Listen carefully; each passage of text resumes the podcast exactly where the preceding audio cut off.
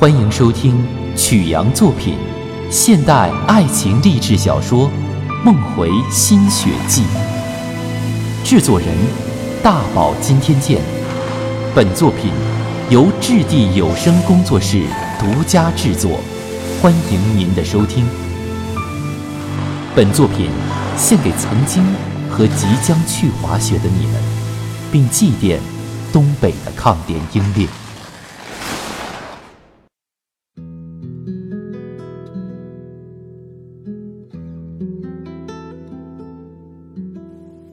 圆圆在诊所打吊瓶，除了脸色苍白，看不出她刚从死亡的边缘逃回来。这女孩不一般，一般的女孩光是惊吓就得需要很长的时间来恢复。我们进去时，她正和崔校长唠嗑，有说有笑的。蜀山脸色很不好，卷发凌乱，她显然还没有从惊恐中恢复过来，或者她还在为那个护脸而自责。圆圆，姐，你们来啦！有没有通知一下你家里啊？哎呀，姐，我已经不是小孩啦。要是我告诉你，我还干过很多吓死人的事情，你信吗？哎，慢点说话，病还没好呢。我要是再告诉你们，我明天照样可以和你们去滑雪，你们信吗？谢谢你们，要是没有你们，我现在肯定在另外一个世界滑雪呢。蜀山，我要特别谢谢你，没有你，我就见识不到这亚布力，当然也见识不到这些好朋友。你并没有错，你甚至为我赌上了命。笑一下嘛，求你了！你要是老这样啊，我心里会不好受的。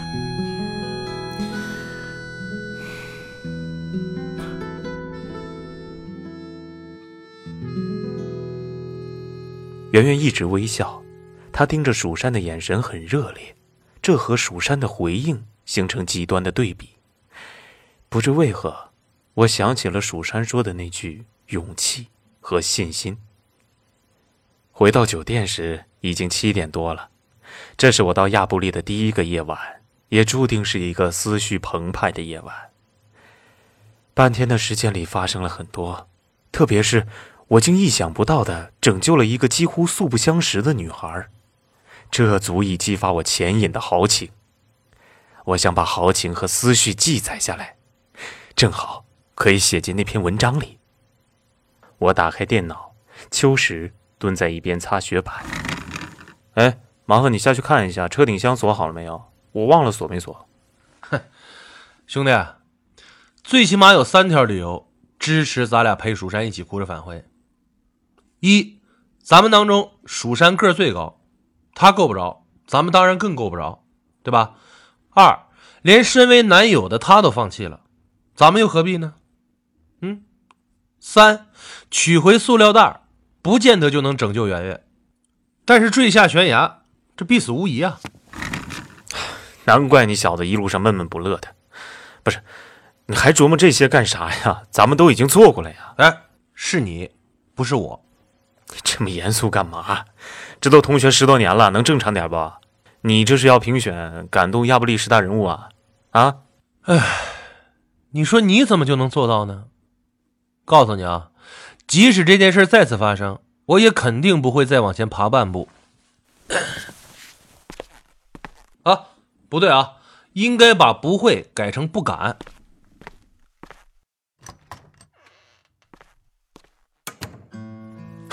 真有意思，秋实从来都不是一个善于复旧的人，并且像圆圆对蜀山说的那样，他真的不需要复旧。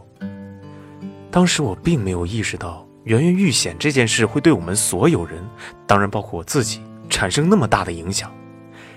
事实是，这件事已经让我们每一个人及我们之间的关系都发生了改变。秋实的话说得很重，但这更充实了我的感悟。我坐在电脑前，重新体会了和滑雪有关的一切，写完了给户外晴空的稿子，并把它发到了秋实弟弟的邮箱里。我给文章起的名字就叫《滑雪的理由》。滑雪的理由，渴望自由的时候，我们想起了雪山、雪场。沉重的雪具像我们的心，有速度它才能轻盈。为追求这份轻盈，我们飞身而下。心需要成功的激励，自信需要成功的召唤。就如同失利或受伤会给一个滑雪者以长久的心理挫伤一样，在一道新雪道上的首战告捷会给这个滑雪者以强大的心理支持。这一次的成功，往往意味着他以后在这条雪道上再怎么撒野都不在话下。人在成年之后，为了生存，为了养家，必须不断的改变自己以适应环境。摔了，得自己爬起来，并想法不在同一个地方再跌倒；伤了，要自己包扎好，并争取不再受伤；受委屈了，要自己寻求安慰，还得装出笑脸去应对。这个痛苦的过程，我们叫它艰辛。在这艰辛之中，我们一天天长大，一天天变老。在这艰辛之中，我们无奈地失去了童真的质朴，消磨了青春的激情。有时。还拿尊严和诚信去和功名利禄做了交易，有谁能兵不血刃便笑傲江湖呢？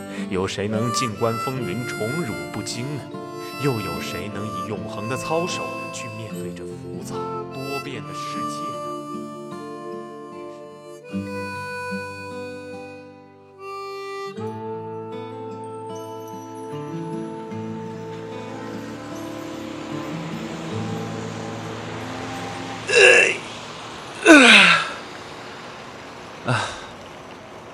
我可能去甘肃，那有一家冶炼厂。原来公司里一个哥们儿，现在在那儿当技术副总。我想去那里搞技术，挣点心里舒坦的钱。那老陈临走前就没对你有一点交代？哼，还交代个屁！他自己都泥菩萨过河，自身难保。哎，听说把他调走了，就是为了查他。哼，先别管我，我的事定下来再告诉你。还是那句话，兄弟，我饿不死。说说你现在究竟咋样啊？你总不能用一句“还行”来对付我吧？昨天晚上我们住在哈尔滨，秋实问我生意咋样，我只回答了一句“还行”。其实每年我们聚到一起滑雪时，他都这么问我，我差不多都这么回答。五年前我是省直部门的一个公务员，这职业很让大学的同学羡慕，他们多数落在了企业，我也算争气。上班两年就干上了副处长，然而我的性格肯定不适合干这个。我没有一天体验过权力带来的快感，甚至我觉得自己在永不停息的利益交换中衰老得很快。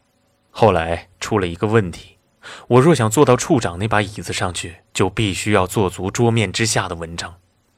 我最初还质疑这是否必须，后来随着时间的推移，我惊讶地发现，那已不是必须不必须的问题。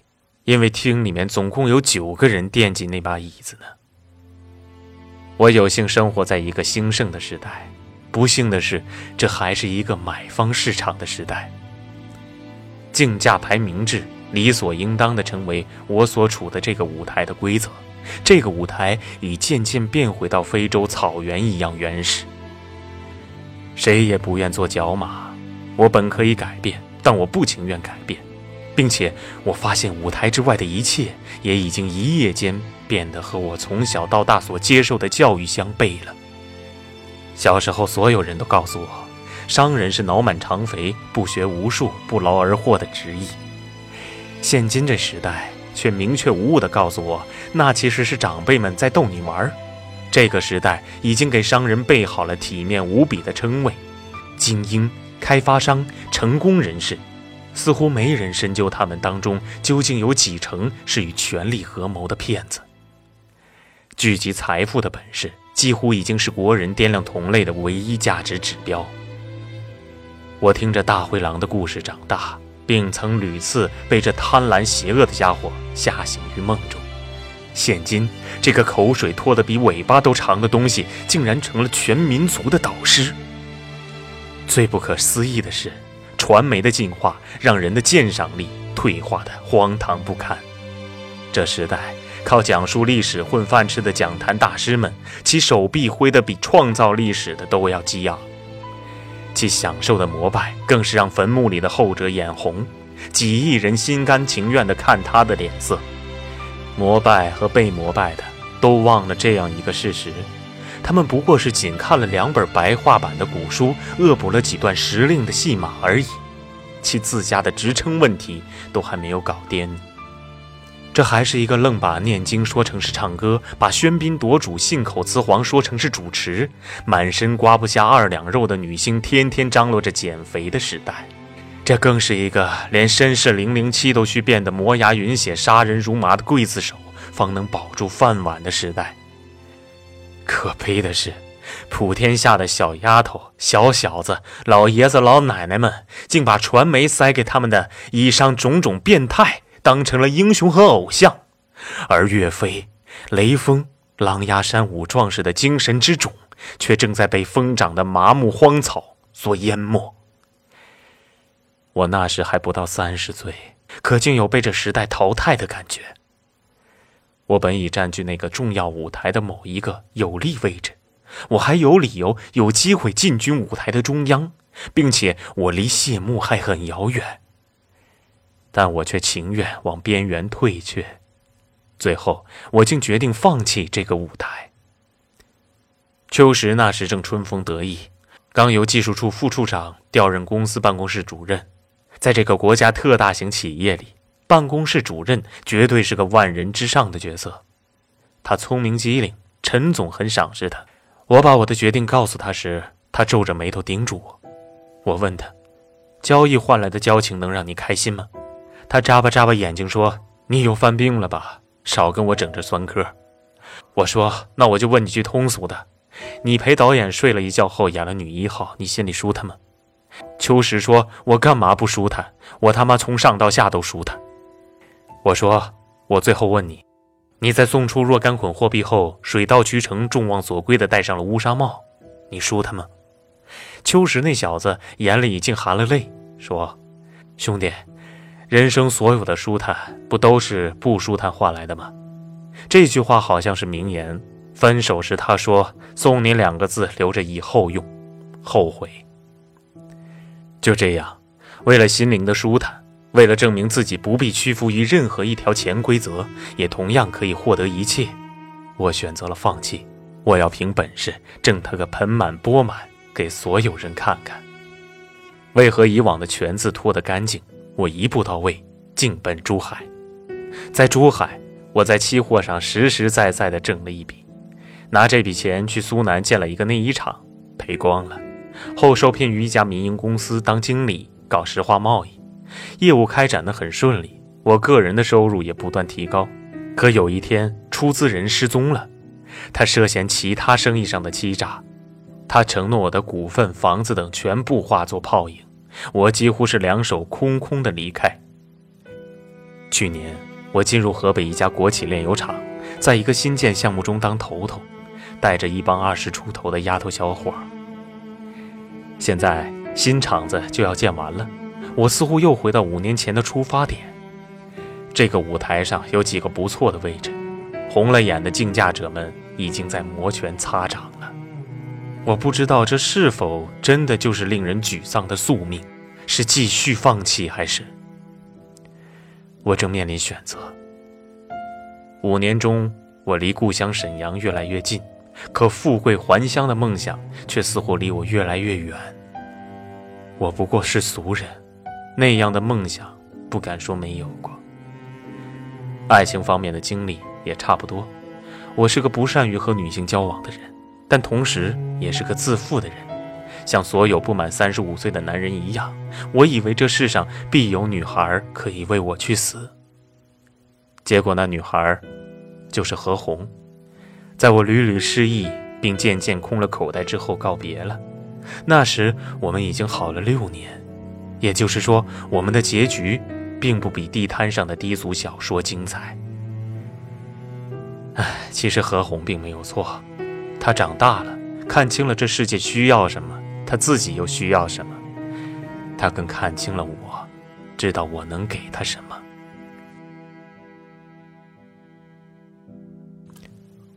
秋实啊，别多问了啊！你那么聪明，应该明白“还行”是啥意思。要是一帆风顺、财源滚滚，我能说还行吗？告诉你啊，我也很可能再换个地方。原来如此啊！好，这我就放心了啊，有人给我作伴呢，这才叫真正的难兄难弟。当心吧，哥们儿，心里舒坦的钱呢，并不像你想象的那么好挣。放心，我的运气一直都很好。老陈这件事啊，仅仅是个特例。哎，临走前再去看看圆圆吧。成。哎，我说，这卢芳真是了不起啊，我服了。但凭我的判断，如果你俩好上了，你将很难驾驭她。你能看出我们有好上的迹象吗？操，别装了，我在情场上练的时间比在雪场上都长。你俩那眼神逃不过我的法眼。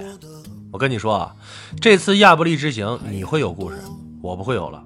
嘿，这可真新鲜啊！你秋实可从来没在这方面说过熊话呀。看结果吧。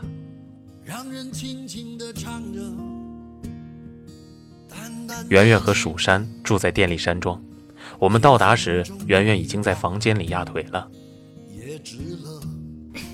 我今天啊，必须出现在雪场上。哎，蜀山呢？肯定还没起来呢，不着急，他一定很累啊。他们并没有住在一起哟。不提他了。二位，昨天的意外激活了我的记忆，今天早晨我又在网络上获得了印证，想听一下我的发现吗？说来听听。薛校长是全国高山滑雪大回转亚军。嗯，这我早就想到了，要是没有在全国比赛中的名次啊。也不配当这堂堂亚布力滑雪学校的校长。你意想不到的还在后面呢。听好啊，卢芳和薛校长都是黑龙江高山滑雪队的队员，他得过三次全国冠军，而且都是在十九岁之前。这还不算，他后来进了国家自由式滑雪空中技巧队，就是说，人家是国家队的队员啊。那那他现在干什么呢？退役了吧？不知道。网上只搜到了这么多，退役是肯定的喽。他要是还在国家队，现在不得备战明年的冬奥会吗？还能在这儿当服务员？哎，不管怎么说，他空中技巧的成绩肯定是不如高山滑雪，因为在这方面从来没有听说过他的名字。哦，怪不得。哎，薛强啊，看来这亚布力果真并非如此啊。二位听好啦，本人宣布，卢芳正式成为我的偶像。哎，你偶像多吗？很少，只有两个，都和滑雪有关。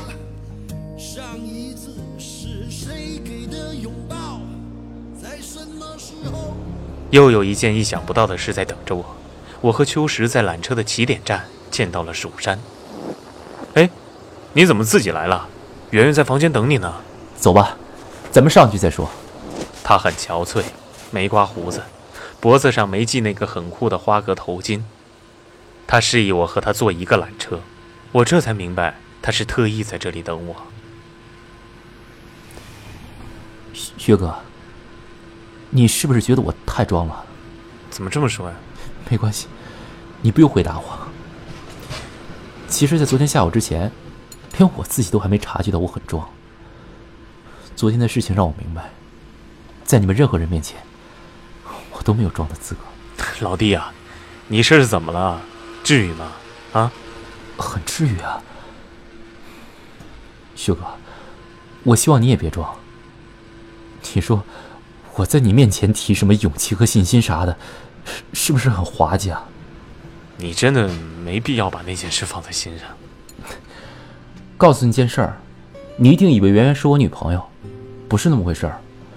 我们也是昨天才认识，准确的说是昨天才见面。这。我一会儿滑下去就直接回鞍山了，我不想跟圆圆告别，这又是为啥呀？我给你讲讲我俩的故事吧，听完之后你肯定会认为我必须走。其实我的一切本来挺简单的，就是我自己把自己整的煞有介事的，或者说是，我不过是一个一事无成的混子，是网络帮我把自己装扮的像个英雄似的。我和圆圆在论坛里接触挺长时间的了，网络当中彼此骗一下，照说也算是正常的。可我恨不得把自己整的比海龟博士后都高深莫测。可圆圆呢？她说她在物业公司打工，昨天他的学生证上明明印着他是复旦外语系的学生。哼，我这个自费专科的主儿，还一直一本正经的教人家有关世界和人生的道理，这不扯呢吗？哎，这倒也没啥，学历并不能说明一切。要是我告诉你，我一直没什么正经工作，几乎全是父母的钱供着我天南海北的登山滑雪，你信吗？你欣赏吗？你能从上海飞到这儿来跟我一起滑雪？哈，那也不一定啊。旭哥，你撒谎，你没必要这样的。只有你知道我不愧是个胆小鬼，我不想让圆圆也知道。为了做到这一点，我必须最后一次撒谎。那天，圆圆追问。究竟是谁从树上拿回来那个药袋？崔校长就这么看着我，没吱声。圆圆说：“我就知道一定是你。”我没否认。你就这么不辞而别？圆圆她能……那和我已经没什么关系了。我们之间本来就没什么。我满足了虚荣心，他虚构了一个偶像，如此而已。到此为止，恰到好处。圆圆在日志上说过：“尊严和荣耀必须用等重的勇气和付出来换取。”我缺乏勇气，也没付出啥代价，所以，我理所当然得不到我想要的东西。不好意思，让你看见一个不光彩的网络游戏的结局。我最后再划一次六号道，圆圆的事情就拜托了。那行。保重。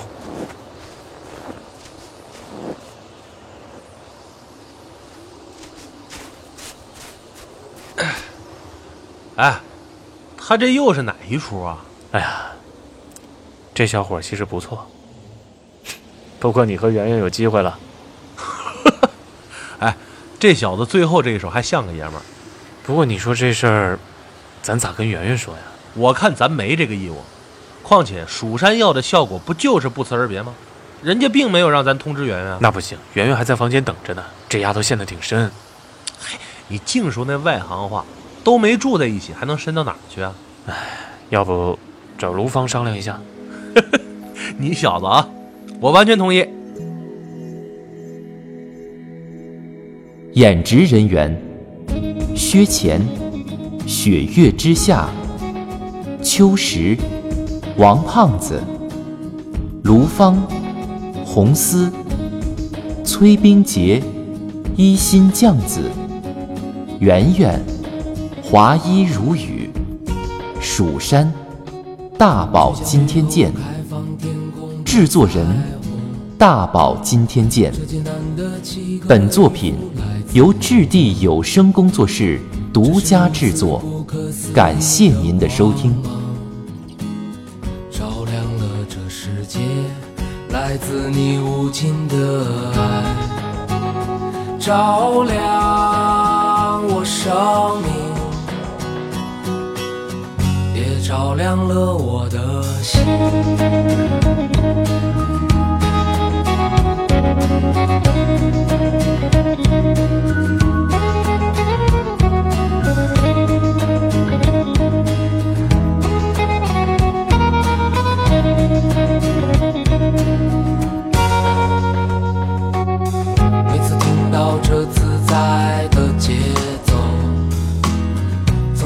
在一瞬间唤醒我心，这是时光最悠然的舞蹈，是轮转的四季，茫茫无尽的天地，生生不息，向着灿烂的憧憬。